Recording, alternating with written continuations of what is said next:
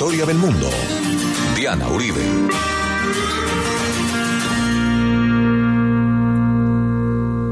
Buenas.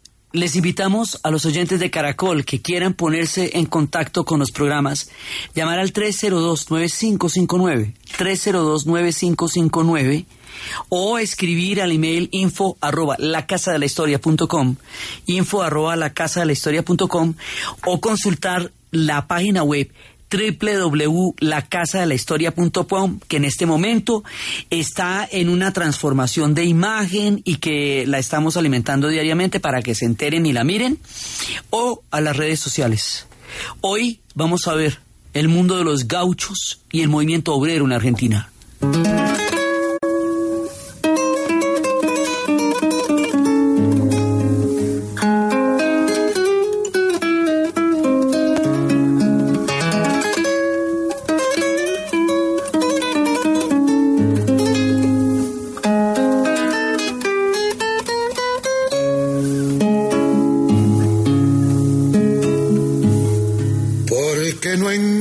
Los ejes me llaman abandonado. Porque no engraso los ejes, me llaman abandonado.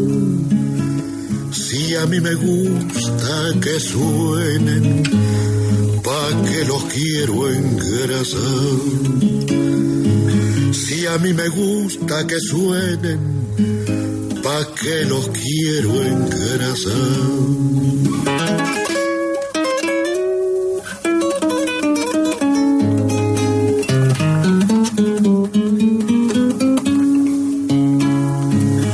Es demasiado aburrido seguir y seguir la huella.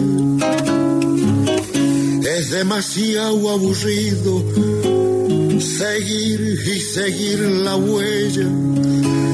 Demasiado largo el camino sin nada que me entretenga.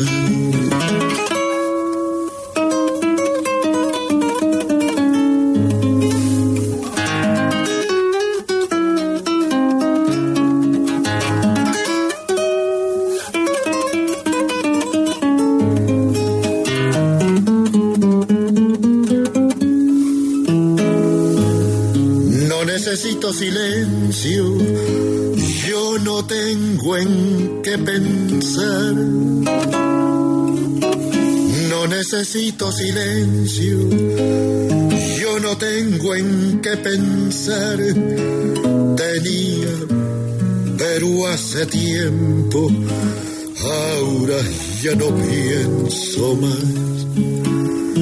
La vez pasada estábamos viendo el esplendor de Buenos Aires el modelo de desarrollo, la arquitectura de la ciudad, los cafés, eh, los, los sitios de variedades, los bodeviles, las grandes casas, o sea, toda la magnificencia de la ciudad de Buenos Aires y lo que es el tango como la gran banda sonora de ese Buenos Aires de principio de siglo. Y estábamos viendo, como decir, las luces de la ciudad o sea, todo lo esplendorosa que esta ciudad se va poniendo y se va poniendo en el albor del siglo XX, que es un tiempo crítico para la historia de la Argentina, es un tiempo súper movido el comienzo de siglo para los argentinos.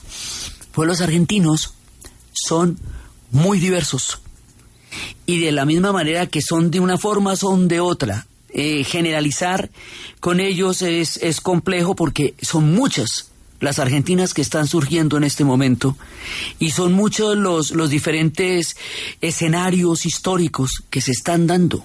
Entonces sí, todo el Buenos Aires fantástico, fastuoso, la París de la Plata, eh, la ciudad más bonita de América Latina, todo eso es verdad y está pasando.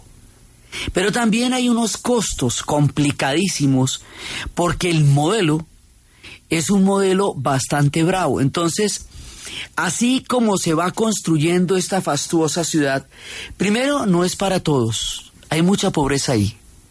Pero segundo, el modelo de desarrollo de la Argentina, con los ferrocarriles, que van atravesando las grandes extensiones de la Pampa y del norte, y con toda la manera como Buenos Aires va a agarrar el peso específico que va a tener de aquí en adelante, pasa que al atravesar los ferrocarriles, al empezar a cuadricular las tierras, al llenarlas de ovejas, al empezar la ganadería enorme, al empezar a exportar ovejas y empezar a exportar eh, eh, carne eh, congelada, después cuando ya se invente la refrigeración, al empezar a, a exportar todo esto y llevarlo todo al puerto, un mundo va a desaparecer.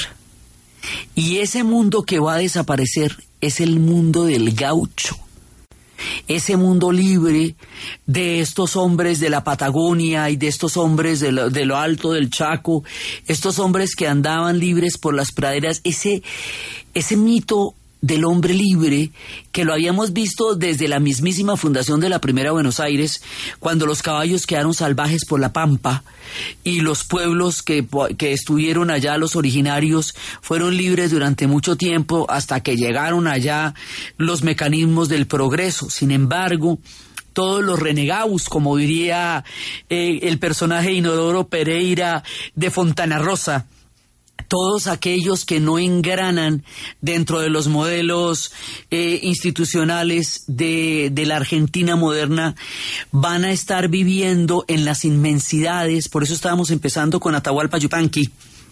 Por eso estábamos hablando de los ejes de mi carreta, de andar y, y, andar los caminos sin nadie que te detenga, de seguir y seguir la huella, porque estos son unas inmensidades inconmensurables este personaje salvaje, este personaje mítico, este hombre de la libertad, su mundo va a desaparecer. Porque su mundo va a quedar atravesado por líneas de ferrocarril y va a estar montado en un modelo industrial, en un modelo industrial que se trae directamente de Inglaterra. Los modelos de Europa se van a traer acá igualito que como los tienen montados en Europa y van a generar las mismas consecuencias que van a generar en Europa por las mismas razones. Entonces, en esta época es cuando José Hernández escribe Martín Fierro. Y Martín Fierro es la oda al gaucho. Entonces, como siempre, Eduardo Galeano nos dice, José Hernández publica Buenos Aires, 1879, Martín Fierro y el crepúsculo del gaucho. José Hernández publica en Buenos Aires la última parte de Martín Fierro, canto de agonía del gaucho que hizo la patria y sin patria se ha quedado. Desde hace un tiempo circula por los campos rioplatenses la otra mitad del espléndido poema, y sus versos son tan de primera necesidad como la carne y la hierba y el tabaco tristeando coplas en ruedas de fogones, los siervos del latifundio y los milicos del fortín evocan los andares de aquel hermano arisco, hombre sin rey y sin ley, y así recuperan la memoria de su libertad perdida. De eso nos dice Galeano. Leemos unos apartes de Martín Fierro. El que maneja las bolas el que sabe echar el pial o sentarse en un vagal sin miedo a lo que baje, entre los mismos salvajes no puede pasarlo mal. Las bolas son las boleadoras, estas, estas, esas especies de cuerdas que tienen dos bolas al final, que era con la que ellos cazaban. Sí, que la, la, la, mecen en el aire. ¿Se acuerda que cuando llegaron los, los españoles, ya en la antigüedad los habitantes originarios le lanzaron eso para ver si el jinete y el caballo eran uno solo? Y entonces se caía el hombre y ah, son dos. Ya averiguamos. Sí, bueno, pues esto sigue ahí y los gauchos también lo tendrán. El que anda siempre huyendo, siempre pobre y perseguido, no tiene cueva ni nido, como si fuera maldito porque ser gaucho, barajo, ser gaucho es un delito. Mi gloria es vivir tan libre como pájaro en el cielo. No hago nido en este suelo, ande que hay tanto que sufrir, y Naides me ha de seguir cuando yo remonto el vuelo. Para una imaginarse un gaucho, en términos colombianos, tendría que imaginarse un llanero. Porque es lo más parecido. Libre como son los llaneros en las inmensas llanuras del San Martín y Casanare, Así es el mundo de los gauchos. Pero el mundo de los gauchos va a quedar arrinconado por los proyectos industriales y por todos los proyectos de, de, de, ganadería y todo. Esto es un modelo gravísimo, es un modelo bastante depredador.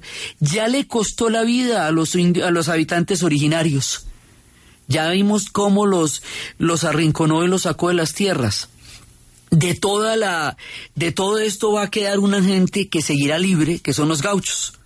Y los gauchos poco a poco van a ir desapareciendo como una manada libre de hombres que siempre fueron y como los caballos salvajes de la pampa pero el gaucho quedará inscrito en la mitología de la Argentina como un imaginario poderoso, indómito, arisco y libre que se extiende en las infinitas planicies de la Pampa y que evoca una libertad perdida por una, una civilización que a pasos marchosos va acabando con otras formas de vida.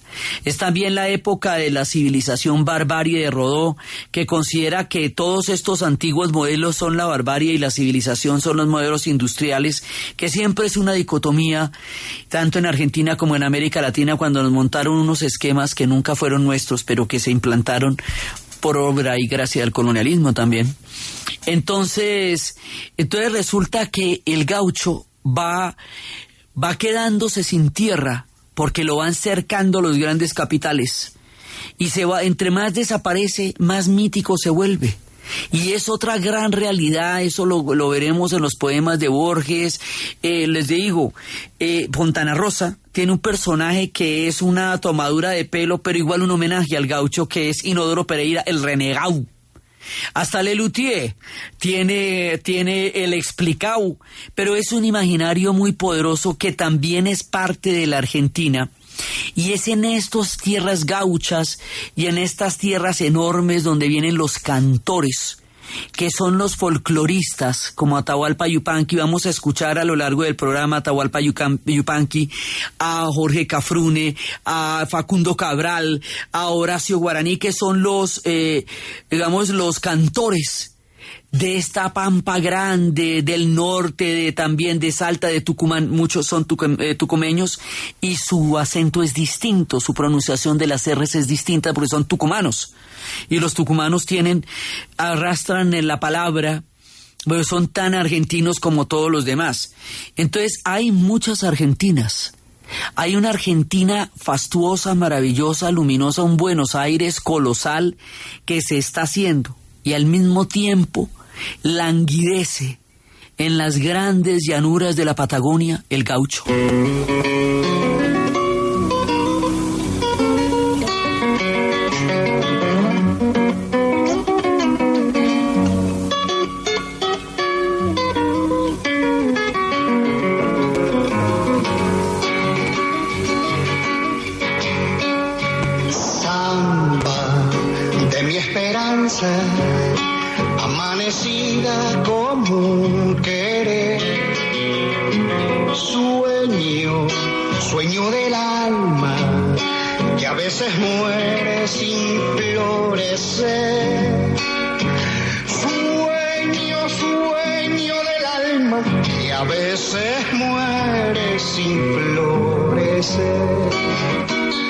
Samba, a ti te canto, porque tu canto derrama amor.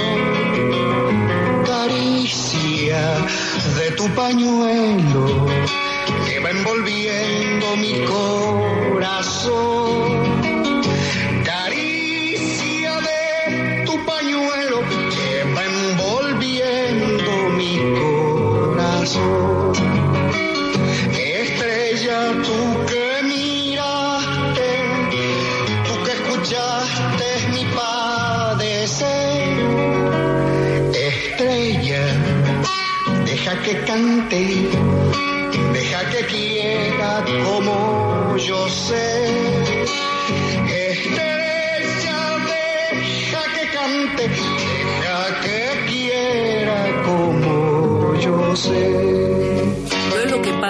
Es que el modelo que se va a importar en la Argentina es exactamente el mismo modelo que está pasando en Inglaterra, que está pasando en Francia y que está pasando también en Viena.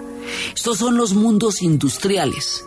Y los mundos industriales generan una gran cantidad de riqueza para pocos y una cantidad de pobreza para muchos. Entonces hay muchísimos obreros que están construyendo este mundo industrial y no participan de los beneficios que ese mundo industrial produce. Y hay mucha gente en la tierra, en todo lo que, en todos los campos, que ayuda a generar la inmensa riqueza de estas grandes extensiones ganaderas, pero que no participa de la riqueza de estas extensiones ganaderas. Entonces, este modelo va dejando un poco de gente por fuera, que es mucha. Sí, entonces nuestra Buenos Aires tiene dos pisos. Tiene un piso alto, fastuoso, sensacional, divino, titinísimo, encantador. Y tiene un piso de los desposeídos, de toda la gente que no va a estar incluida en este modelo y que lo está trabajando y que lo está generando. Entonces, este modelo es el que hace que Inglaterra, por ejemplo, siendo ya en este momento la dueña del mundo, porque estamos en el pico del imperio británico, tenga un nivel de pobreza muy grande que era el que Dickens contaba de los niños en la época de la revolución industrial y que en Francia también hubiera una pobreza endémica y que en la Viena de Wittgenstein tan fastuosa como fue en tiempos de la Belle Époque, donde París era una fiesta y la Viena era la gran capital, hubiera gente viviendo los árboles en medio de los inviernos. Estamos en una etapa anterior, inmediatamente anterior a la revolución bolchevique. Ya se está asomando en las posprimerías lo que va a ser una revolución obrera que alterará la historia del siglo XX. Esta conexión que tienen los argentinos con los europeos hace que todos los movimientos que se estén dando allá se den también en la Argentina. Porque el modelo es el mismo, porque la gente que vino huyendo de esas grandes brechas de pobreza pensó que en la Argentina no sucederían y en la Argentina también van a suceder. Entonces, así como muchos emigrantes van a lograr convertirse en comerciantes y entrar en este boom de la ciudad que se expande, otros muchos no. Otros muchos quedarán en la pobreza y también tendrán una vida durísima eh, como la que tenían en Europa y esos van a tener una historia diferente. Entonces, esto tiene muchas miradas y tiene muchas diferentes formas de entenderse, porque lo mismo que tenemos ese esplendor, también tenemos estas miserias. Y lo mismo que hay una Argentina tan fastuosa y tan grandiosa como la que estábamos contando y contamos la vez pasada, hay una Argentina excluida. Y si no hubiera una Argentina excluida, no hubiera existido en el futuro como existirá el peronismo. Porque ¿de dónde van a salir sino de todos estos que quedaron rezagados eh, de la riqueza que ellos mismos ayudaron a generar? Entonces, mientras tanto, en Europa está hay una ebullición de ideas muy poderosa. Mientras tanto, en Europa está surgiendo el sindicalismo, en Europa está surgiendo el anarquismo, y el anarquismo está surgiendo de la mano de Produmi, de la mano de Kropotkin en Rusia, y Malatesta, que también en Italia eh, estuvo un tiempo en la Argentina. Entonces, hay una tendencia histórica, que es el anarquismo, que habla de una abolición gradual del Estado. O sea, el anarquismo no cree en el Estado, no cree en ninguna forma de autoridad y va a ser una parte de las ideas que van a estar en ese momento circulando. Hay otros que son los socialistas, se está formando el socialismo. Hay otros que son los marxistas teóricamente hablando, digamos, los que están haciendo toda la... se están acogiendo a la interpretación que está haciendo Marx sobre el mundo industrial en el cual vivió.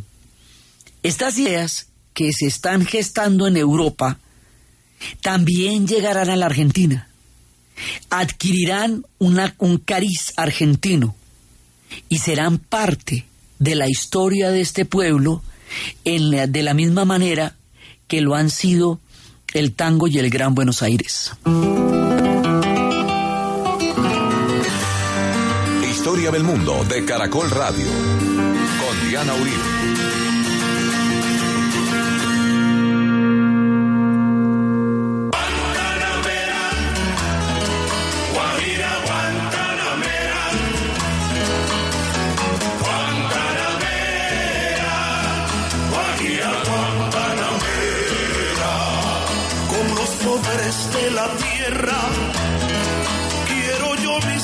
Echar.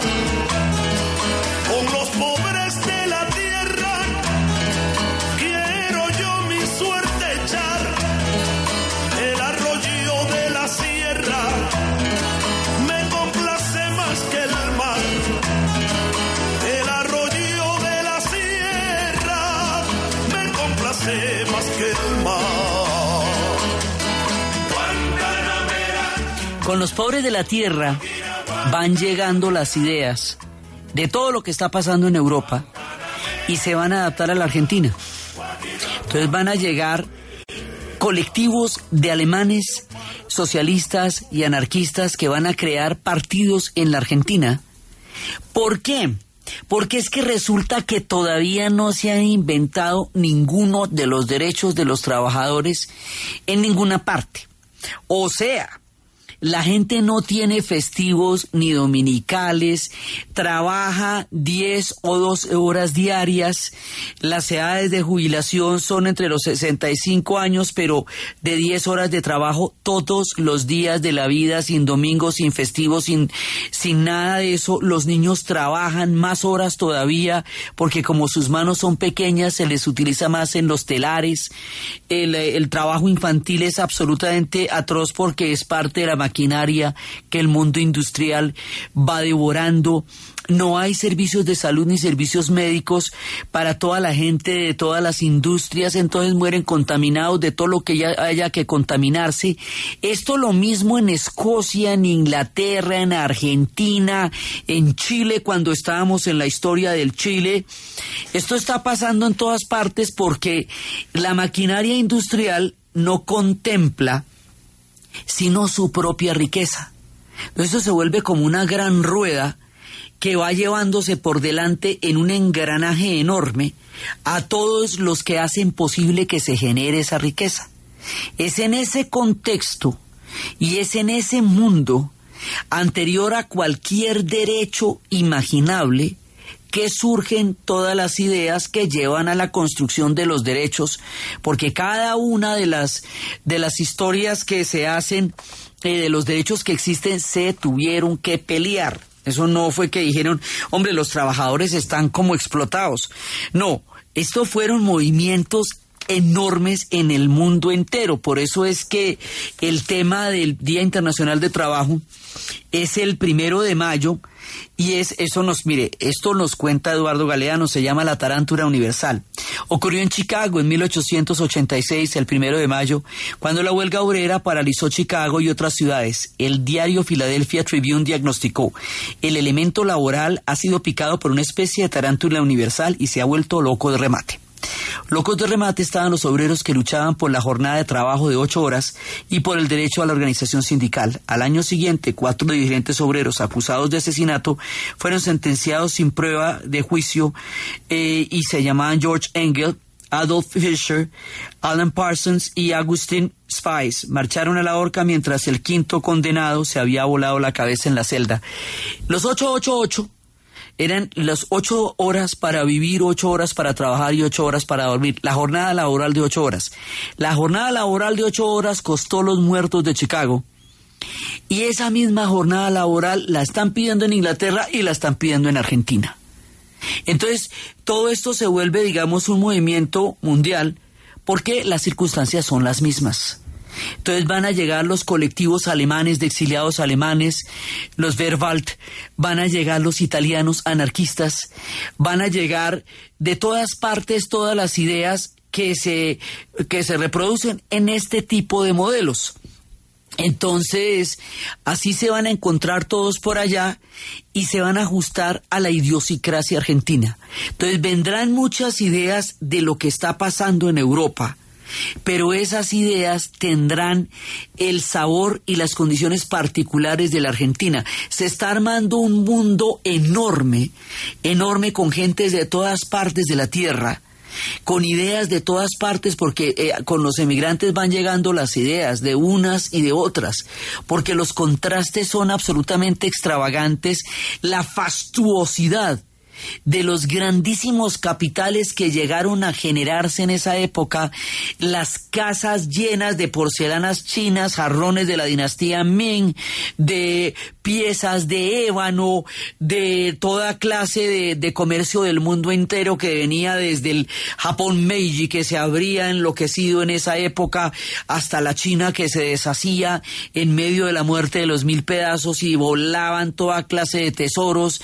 Asimismo llegaban las lámparas de cristal adornando grandes salones y mientras todo esto florecía y resplandecía, había una gran cantidad de gente que no tenía eh, más que unos, una situación completamente precaria de vida y de trabajo, tanto en el campo como en los cinturones industriales.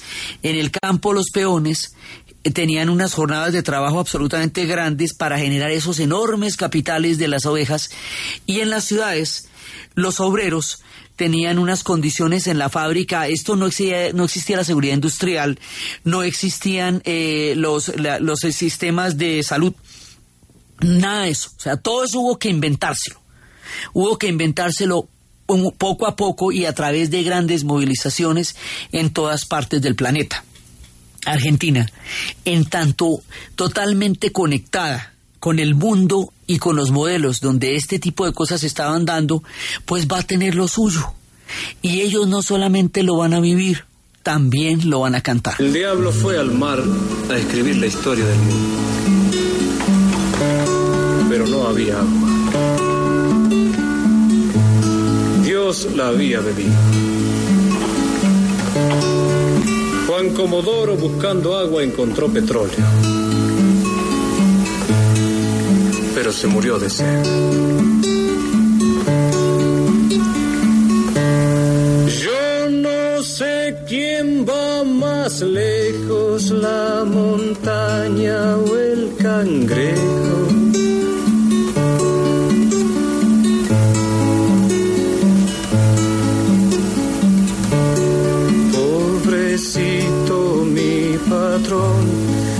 Piensa que el pobre soy yo. La, la, la, la,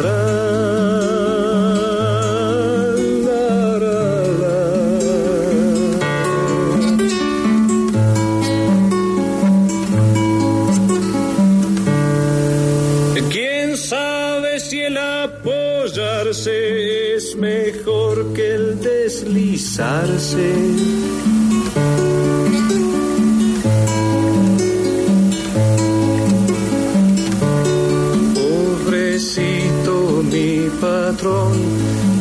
Piensa que el pobre soy yo. La,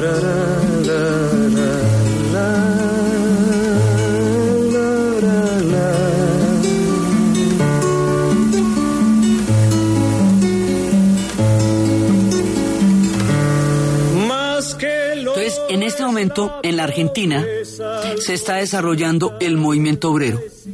Y el movimiento obrero se desarrolla en tres tendencias, pues digamos una que es el anarquismo, otra que lo, que pasa es que el anarquismo no tranza con el Estado en ningún sentido porque es antiautoritario. El anarquismo como idea, de la manera como Kropotkin y de la manera como Malatesta y de la manera como Prohum, Produm lo hicieron en su momento, no está ligado al terrorismo. Después, eh, no quiere decir que no hubiera anarquistas que hubieran cometido actos de terror como el que mató a Sisi, emperatriz en la época de la unificación de Italia. Pero no es una, es, no es inherente a la doctrina. La doctrina como tal está en contra de la autoridad y del poder y sobre, sobre, sobre las colectividades humanas. O sea, considera que las colectividades humanas deben autorregularse de acuerdo con su propio sentido del respeto de cada uno y de los otros. En, rigor sería una doctrina como para ángeles, porque implica un grado de conciencia enorme de poder convivir sobre la base de un respeto inherente de los seres humanos. Pero esta va a ser súper importante, tanto en la Argentina como lo sería en la España, eh, de los también de esa misma época y como lo sería en la España de la época de la Guerra Civil Española. Es una corriente histórica eh, muy influyente en esta época. Por el otro lado, pues está el socialismo, en la medida en que se hace un análisis de lo que significaba la redistribución de la riqueza de acuerdo con la manera como la riqueza se generaba. Entonces decía, bueno, pero si son varios los elementos que generan la riqueza, ¿por qué solamente los que son dueños de las fábricas tienen la riqueza y los que la generan no la tienen? Entonces estos son los análisis que está haciendo en ese momento en Alemania. Marx acerca de lo que significa eh, el modelo industrial que en ese momento se está dando en Inglaterra y en Alemania. ¿Y de dónde va a llegar la gente aquí? Pues de Alemania. Y va a llegar de Inglaterra. Entonces, el contexto europeo, el mundo de las ideas que se está gestando en Europa, y toda esa marea, digamos, del movimiento obrero en Italia, Italia está entre la unificación, que es un proceso durísimo, ¿sí? Y, y, un movimiento obrero que está dándose, y un movimiento campesino. Hay una película grandísima sobre eso que se llama Novecento de Bernardo Bertolucci. Eso tiene dos partes, dura como seis horas, pero cuenta esa Italia que está atravesando el comienzo del siglo XX. El comienzo del siglo XX es convulsionado, ese es atropellado, está lleno de vicisitudes y ese siglo está llegando a la Argentina con todas sus características, con el modelo industrial, con el modelo agrícola eh, de, de ganadería a gran escala, con las importaciones gigantescas, con los ferrocarriles. Entonces, por un lado está el progreso que está modernizando la Argentina, pero por el otro lado está la miseria de un modelo de progreso desigual, porque el progreso no está alcanzando a muchos y porque está desapareciendo los mundos de otros, porque es que todo eso se está dando al mismo tiempo. Entonces, esto hace que surja un movimiento obrero muy importante en la Argentina. A lo largo de la historia de Argentina, el movimiento obrero y todos estos movimientos que se gestan en el cambio de siglo van a ser otro de los protagonistas de la historia de este pueblo y es importante tenerlos en cuenta y también formarán parte de la identidad de la Argentina y luego vendrán los tiempos de Irigoyen y más adelante llegarán los tiempos de Juan Domingo Perón. Y es por todos estos descamisados que en el futuro Evita Perón alcanzará el nivel de popularidad y de mito, otro de los grandes mitos, Perón y Evita Perón no hubieran llegado a tener el alcance histórico que tuvieron en su momento y en la historia de su país y de América Latina si no hubiera habido un combo tan grande de gente que no estaba incluida en el modelo de desarrollo que Evita llamaría los descamisados y que de diferentes puntos de la tierra estaban buscando reivindicar derechos, o sea, las ocho horas, los descansos dominicales, el derecho a la salud, el derecho, eh, todavía ni siquiera se cuestionaba el trabajo infantil, eso va a ser mucho tiempo después que se cuestione que a los niños no se les puede destruir en las fábricas, en Inglaterra como, como en Argentina, los niños eh, trabajaban en las fábricas hasta que ya de adultos no servían para nada. Entonces, las condiciones son muy, muy graves extremadamente graves en ese, en ese punto de la historia y también lo son en el campo. Entonces, estos modelos son fastuosos, son elegantes, son impresionantes, pero son excluyentes. Entonces, algunos vivirán como reyes y otros muchos vivirán en condiciones muy por, por debajo del límite de miseria. Y esto va a suceder en el mismo país. Y esto va a suceder en América Latina con todas sus diferencias y sus similitudes. Lo vimos en la historia del Brasil. Vimos que el Brasil generaba unas bolsas de riqueza gigantescas a través de las diferentes bonanzas que tuvo y ha tenido en su historia y cómo alrededor de eso también se generaban grandes eh, exclusiones y grandes pobrezas y cómo llegaron a generar grietas muy grandes entre la inmensa riqueza y la, y la extrema pobreza. Eso en el Perú lo vimos también eh, de una manera muy, muy fuerte. En Chile lo vimos cuando la época del salitre y cuando toda, llegan todas estas fábricas y todo eso. Entonces, estos movimientos van a ser reprimidos con unas matanzas muy grandes. Lo mismo en Argentina que en Chile. Entonces, la película para los chilenos era Actas de Marusia. La película para los argentinos es La Patagonia Rebelde pero es el mismo tema. Entonces van a tratar de buscar una vía electoral, la vía electoral les va a ser negada, van a tener movilizaciones y huelgas y después de las movilizaciones y los huelgas los van a matar. Y después de que los maten en masacres bastante grandes y sistemáticas, tanto en la Patagonia como en los diferentes lugares donde se rebelaron, pues esas masacres van a generar más rebeliones y esto va a ser otra constante de la historia de la Argentina. Entonces nosotros estamos armando una Argentina como una especie de mosaico en donde se ven diferentes partes, ¿no? Se nos ve toda la parte del norte, las provincias norteñas que quedan rezagadas frente al crecimiento del gran Buenos Aires. Ese enorme Buenos Aires que terminó ganando la batalla por el predominio de la historia del país y que tiene todos estos contrastes y todos esos encantos, sí, del tango y del esplendor, pero también tiene las exclusiones, la Patagonia inmensa, los gauchos que van desapareciendo, todo esto es Argentina también. Y por eso es que tienen folcloristas y tangueros y, cantar, y cantores de protesta y rockeros. O sea, toda esta diversidad de pueblos y de, y de estados va dando diversidades musicales y culturales. Por eso también es que el mosaico musical de la Argentina es muy grande, porque tiene muchas historias que contar. Tienen que contar historias de la fatalidad de la vida, como en el tango.